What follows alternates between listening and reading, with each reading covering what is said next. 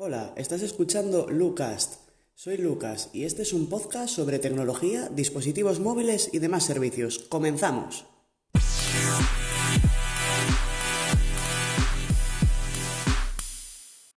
Buenas, hoy vengo a hablaros de Termux, una aplicación gratuita para Android, la cual nos permitirá tener un terminal en nuestro dispositivo móvil. Se trata de un emulador de terminal.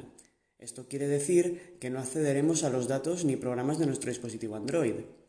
Pero es un programa capaz de imitar el entorno de una terminal Linux en el cual podremos ejecutar diferentes programas como editores de texto, así son B o BIM, incluso Nano, ver nuestra IP, hacer ping a diferentes páginas web, ver nuestros datos del sistema con NeoFetch o ScreenFetch y demás.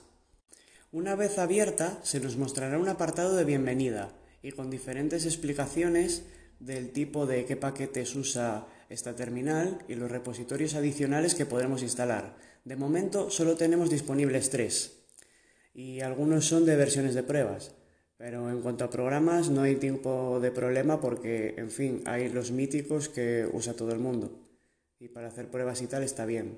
Tendremos las opciones rápidas, los cuales son control, alt y escape para poder limpiar fácilmente la terminal, por ejemplo, con control L o detener un proceso que está ejecutándose, ejecutándose perdón, en este momento con control C, además de poseer las flechas hacia arriba y hacia abajo para poder volver a los comandos que habíamos escrito anteriormente o si nos los hemos saltado de que íbamos muy rápido, poder volver atrás al comando que nos interesaba que ya habíamos utilizado posteriormente. Y todas estas opciones se encuentran en la parte de arriba del teclado, encima de los números, con un acceso muy fácil y cómodo. En principio vendrá con tan solo un tipo de paquete, que es el PKG, pero podremos cambiarlo por apt tan solo eh, escribiendo el comando pkg install apt y a partir de ahí pues podremos utilizar este sistema de paquetes como si se tratase de un ordenador con un sistema operativo de Linux. Hablando un poquito más de los repositorios, en cuanto a estos, que los utilizaremos para descargar el software y gestionarlo y demás, tendremos pocas opciones, como ya he dicho antes, tres, aunque la mayoría de las apps eh, que se emplean en terminal están. Por otra parte, eh, tengo que decir una cosa, y es que esta aplicación no la veo como una terminal 100% funcional sino que más bien es como un videojuego, un sandbox, en el cual poder probar cosas, programas, formas de hacer determinadas tareas en terminal, para luego poder llevarlas a la máquina principal o simplemente cacharrear un rato y practicar, sin estropear nada de nuestra máquina principal. Por ejemplo, he intentado conectarme mediante SSH a mi máquina con Linux mediante esta aplicación y no ha sido posible cosa que con, por ejemplo, la terminal de mi Mac sí que he sido capaz.